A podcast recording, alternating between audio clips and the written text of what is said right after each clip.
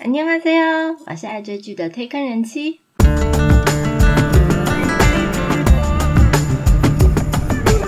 欢迎大家来听我说句话，跟着我一起掉入无止境的追剧人生吧。Hello，我是推坑人妻。二零二一年已经过了一半了，今年大家的韩剧总共追了几部啊？有没有因为跟我一样居家防疫的时间变多，剧也追了很多呢？ 但是想必应该也不小心被雷到很多吧？所谓期望越大，失望越大，不期不待没有伤害啊！今天人妻就以我自己个人自身的经验，还有我的观点，盘点了二零二一年上半年让你从天堂掉到地狱的韩剧。首先，第一部是让我觉得雷翻天的韩剧《西西弗斯的神话》，这是朴信惠和曹承佑主演。那我也是因为男女主角，所以我非常期待这部戏。原本这部戏是韩国 JTBC 在二零二一年二月十七号播出的十周年特别企划水幕连续剧，所以我原本非常期待。哇塞，十周年的特别企划一定很屌，一定很棒棒。那总共有十六集，平均的收视四点九六趴。那西西弗斯的神话呢？剧名其实源自于希腊神话里面那一个不断一直推着石头往上山的那一个西西弗斯。那原本他其实是一个聪明狡猾的人，就是有点敢跳敢跳。那他的机智呢，其实让他谋取了大量的财富。当他发现了死神降临，准备要带他离开人间，就是带他到地狱的时候。他竟然用小聪明骗过了死神，让死神自己戴上了手铐。结果从此以后，人间就再也没有人进入了冥界，因为为什么？死神被铐起来了嘛。后来天神宙斯发现了以后啊，就派出我们的 Mars 战神到人间里释放了死神。死神他重获自由以后啊，立刻就把西西弗斯带到冥界，就被送。没想到，非常聪明的西西弗斯竟然向冥王提出了交换条件。他希望暂时的再度回到人间，然后请他的妻子继续对黑帝斯献祭，那之后再回到冥界来。OK，那西西弗斯呢，跟冥王达成了共识以后，就让西西弗斯回到人间。没想到冥王就被摆了一道，西西弗斯就这样一去不复返，就不回到冥界了。最终，冥王真的忍无可忍，就被送。他再度派了死神去抓了西西弗斯的灵魂，回到冥界，然后加以判刑。那因为西西弗斯实在是太自私敢跳了，所以他就被判下永无止境的要推一颗巨石上山。那这个也象征了人类各种荒诞的行径，最终都是徒劳无功。而后，西西弗斯式的在西方的形容就是永无止境又徒劳无功的任务。好，可以讲那么多。那西西弗斯这部韩剧呢，是《主君的太阳》《蓝色海洋的传说》两部红遍亚洲的韩剧导演陈赫，他暌违了五年再度出马，和《命运与愤怒》的全灿浩、李继仁两个编剧合作。不过呢，其实这部戏啊，在几年前企划的阶段呢，发生了一些制作方还有频道方的争议。其实，在二零一六年的五月，SBS 电视剧制作公司 Studio S 其实就先跟全灿浩还有李继仁作家签订了七十分钟二十集的迷你系列作品的纸笔合约。那合约呢，包括纸笔完成时，或者是剧本提交期限之前。他们两个都不能再执笔其他电视台或者是其他影像作品制作公司的剧本的义务事项，这是当然的嘛？那签约了以后，全灿浩还有李继仁两个编剧就开始撰写《西西弗斯的神话》这个剧本。但是呢，在制作的过程啊，由于导演啊还有演员的交涉不顺利，所以一直屡屡告吹，就是一一直没有谈成。最终呢，全灿浩还有李继仁两个作家在二零一八年年底的时候表示，先中断撰写《西西弗斯神话》的剧本。那这时候呢，SBS 的周末特别计划连续剧《命运与愤怒》的原编剧江哲雄，他因为个人的原因辞职了，所以制作公司 Studio S 啊，就因此先建议这反正已已经没有事做的两个编剧。那就先撰写其他剩下这部戏剩下十六集的七十分钟剧本。所以两位作家就负责执笔呃《命运与愤怒》后半段的剧集的剧本。那从二零一八年的十二月二十二号到二零一九年的二月九号播出。But 但是在这部剧播完的十五天之后，Studio S 居然没有依据合约支付两位作家六千万韩元的执笔费，所以两位作家就非常愤怒，因为觉得做白工嘛，对不对？然后他们就通报解除他们之前二零一六年签订的七十分钟二十集的迷你系列作品的纸笔合约，还提出支付《命运与愤怒》的纸笔费的诉讼。那 Studio S 的制作公司呢抗告，他表示你解除纸笔合约是不合理的，就是他觉得这部戏是这部戏，前一部戏是前一部戏，所以主张根据二零一六年签订的合约内容啊。两个作家还是要履行西西弗斯神话的执笔义务，之前他不能再向第三者执笔或发任何的剧本，表示其实就是断了他们生路，然后就开始打官司了。在二零二零年的年底左右，法院最终宣判两个作家胜诉了。哦，天哪，打官司打超久。那裁判部表示啊，制作西西弗斯的神话过程中，其实 Studio S 存在的过失。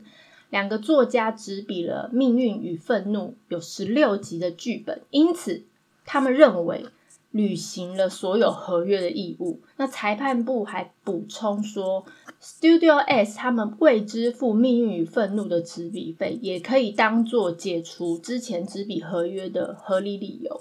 两个作家在法院判定 Studio S 提出的解除二零一六五月签订的七十分钟二十集迷你系列作品的合约不合理，这个诉讼败诉了以后，他们就决定跟 JTBC 电视台合作，所以西西弗斯的神话因此作为 JTBC 十周年的特别企划播出。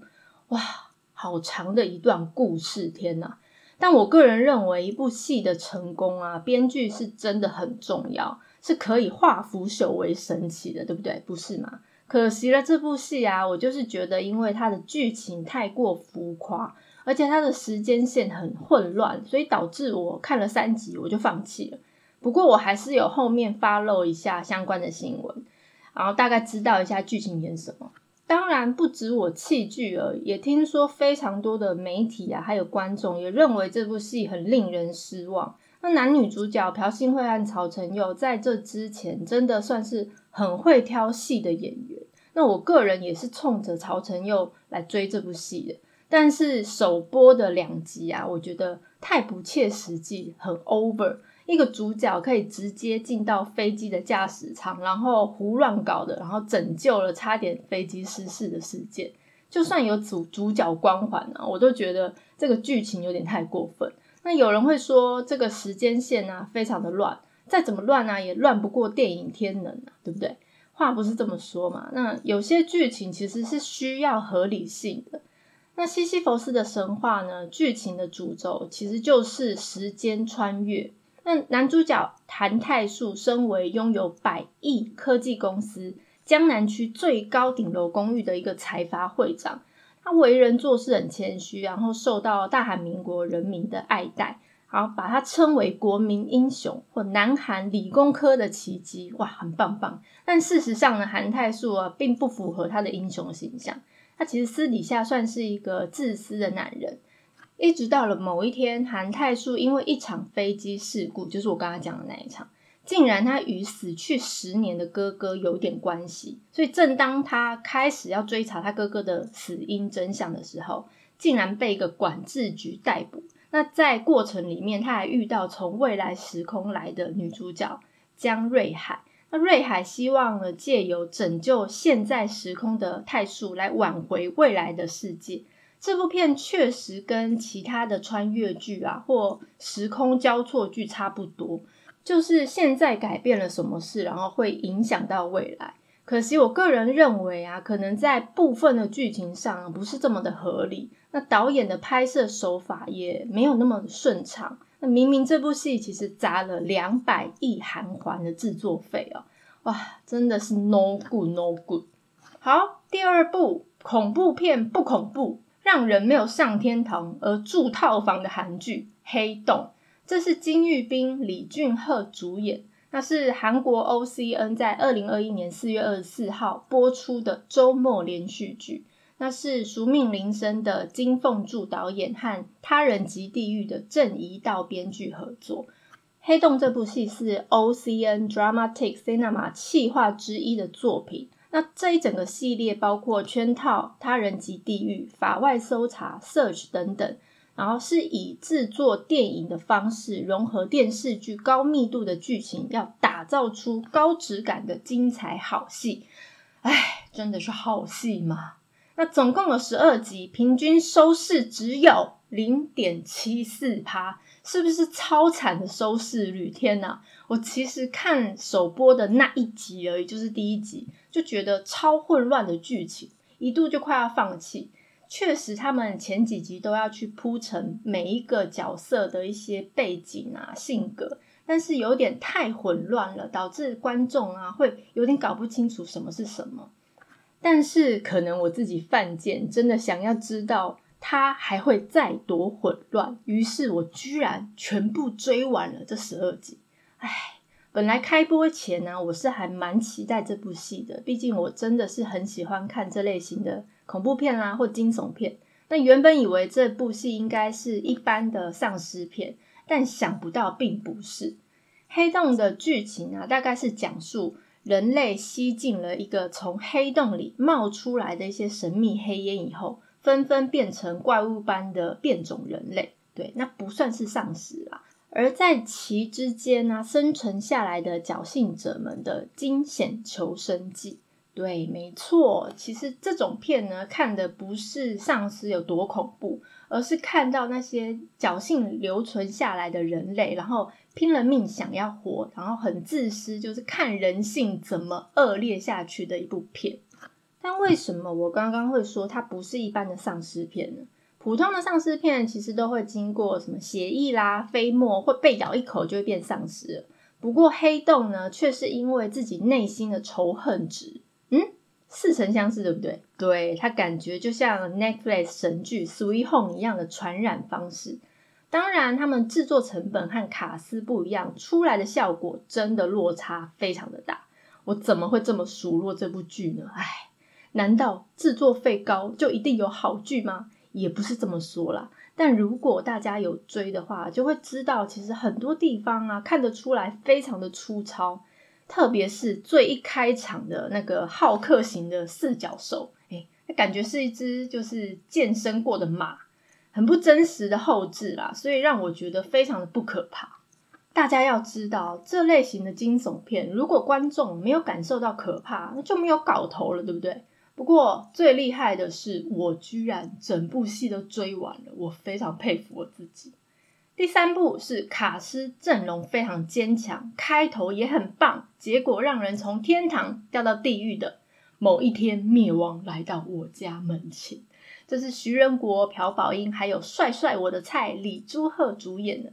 这是韩国 TVN 在二零二一年五月十号播出的月火连续剧，是由了解的不多也无妨是一家人的全荣日导演。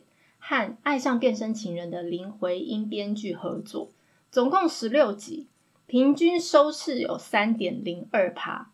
本来我是追的非常的勤，那还打算要帮这一部气化一集的，想不到中间开始啊，我就不知道他在演什么那我很多地方都让我出戏。某一天灭亡来到我家门前，故事其实在叙述由朴宝英饰演的一个最衰女主角卓东京。那经过了大起大落，就是他小时候父母双亡以后啊，他突然又陷入了人生一大难关，就是他一开始就被医生判断为患有脑癌末期，那生命倒数一百天。就在他怨天尤人的时候啊，出现了一个我不知道该不该把他定义为神的一个管理者男主角，叫灭亡。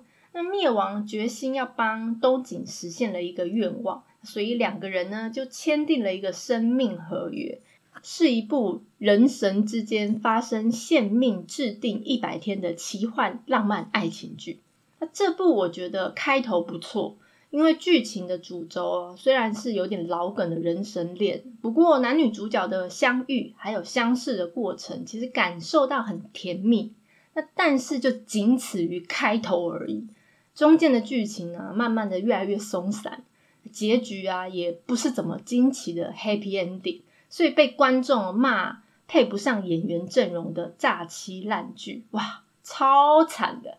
还气得要要求编剧林徽因啊要封笔，就算大结局都是观众希望的 happy ending，但是也要至少有一点激情嘛，不能这么平淡又空洞的收尾啊，不是吗？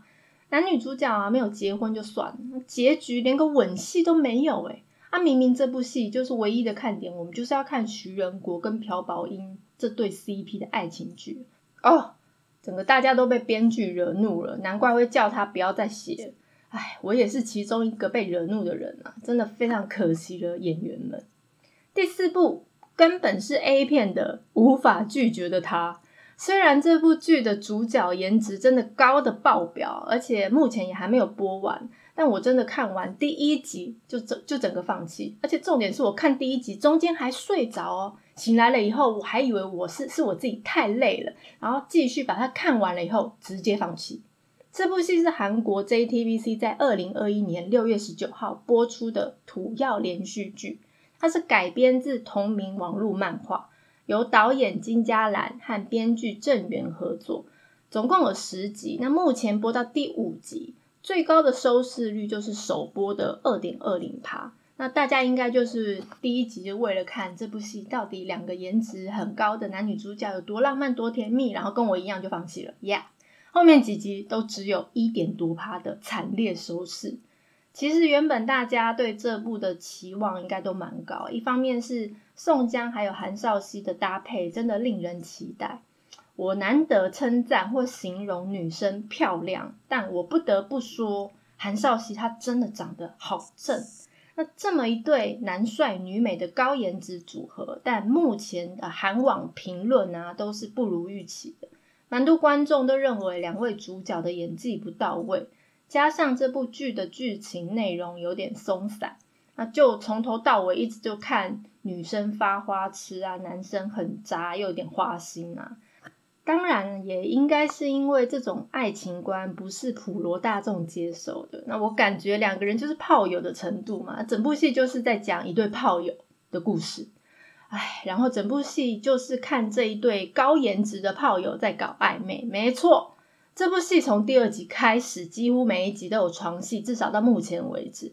虽然说这部戏已经就是判十九禁没有错，但我个人感觉根本就是看不露点的 A 片吧。嗯，我没有感觉到很浪漫。虽然说主角们的演技确实有影响，但我个人其实是认为主要应该是剧情的关系。无法抗拒的他翻拍同名漫画，故事就是在讲一个不想谈恋爱、只想搞暧昧的一个渣男，和一个曾经为爱受伤，但还还是忍不住受到渣男的吸引，然后耳根子非常软，一直被说服的一个女生之间的故事。故事设定，或者是我们之前看预告的时候，感觉应该是非常浪漫啊，很甜蜜，但其实漫画的结局有点可怕。听说漫画中的女主角刘娜比啊，明明知道渣男朴载彦他很花心，却还是飞蛾扑火的爱上他。那最后当然朴载彦果然就是玩玩而已，不会为他定下来。那非常伤心的刘娜比啊，最后就是情归他的青梅竹马。而且漫画版的结局啊，感觉很像很纯情的那个青梅竹马，想不到他也是个渣男之一。那女主角并没有真正的走出爱情的阴影，所以也被暗示会一再看错人的一个女生，那再度会遇到感情的背叛，可怜的孩子。男主角朴载烨呢，就继续留恋花丛，所以。所以漫画其实是没有幸福美满的 happy ending。那不知道影集版的结局会不会跟漫画一样，还是他们会改编成 happy ending 呢？OK，今天盘点下来啊，果然不是说主角阵容很强大就一定会是很好看的剧嘛。一部完美的韩剧牵涉的方面太广了。总之，以上是我个人对二零二一年上半年被雷到的韩剧。虽然今天是盘点内容，但是我个人想推荐其中的一个 OST。片尾曲是某一天灭亡来到我家门前 OST 第一集由铁肺歌后 Ellie 演唱的 Breaking Down。我是推根人机，一起掉入无止境的追剧人生吧！再见。 내려와 사라져가 멈춰진 시간 속에 They'll disappear without a trace 멈출 수가 없어